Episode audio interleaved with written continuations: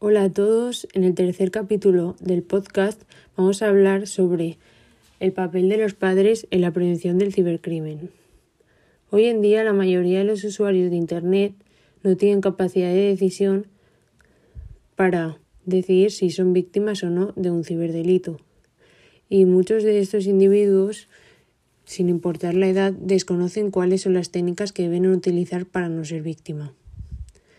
Para prevenirlo, es necesario analizar la conducta de los usuarios en el ciberespacio y se caracteriza por ser compulsiva e inconsciente. La prevención debe empezar por un ejercicio de concienciación desde jóvenes.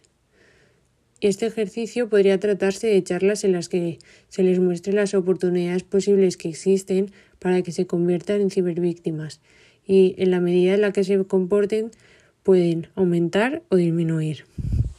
Por ejemplo, no hablar con desconocidos, no agregar desconocidos a redes sociales, no almacenar nudes ni datos confidenciales.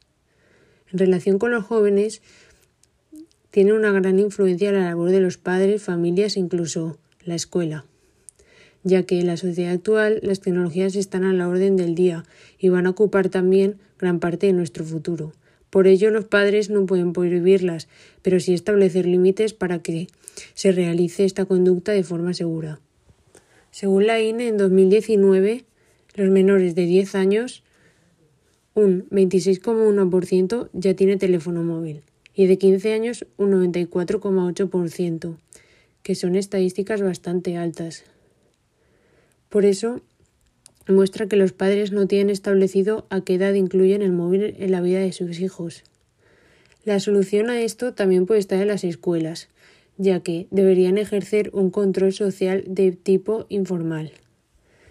En las escuelas es muy poca la información que se imparte sobre ciberseguridad y, ciberacoso, ya que en algunas asignaturas como TIC no se incluye en el temario.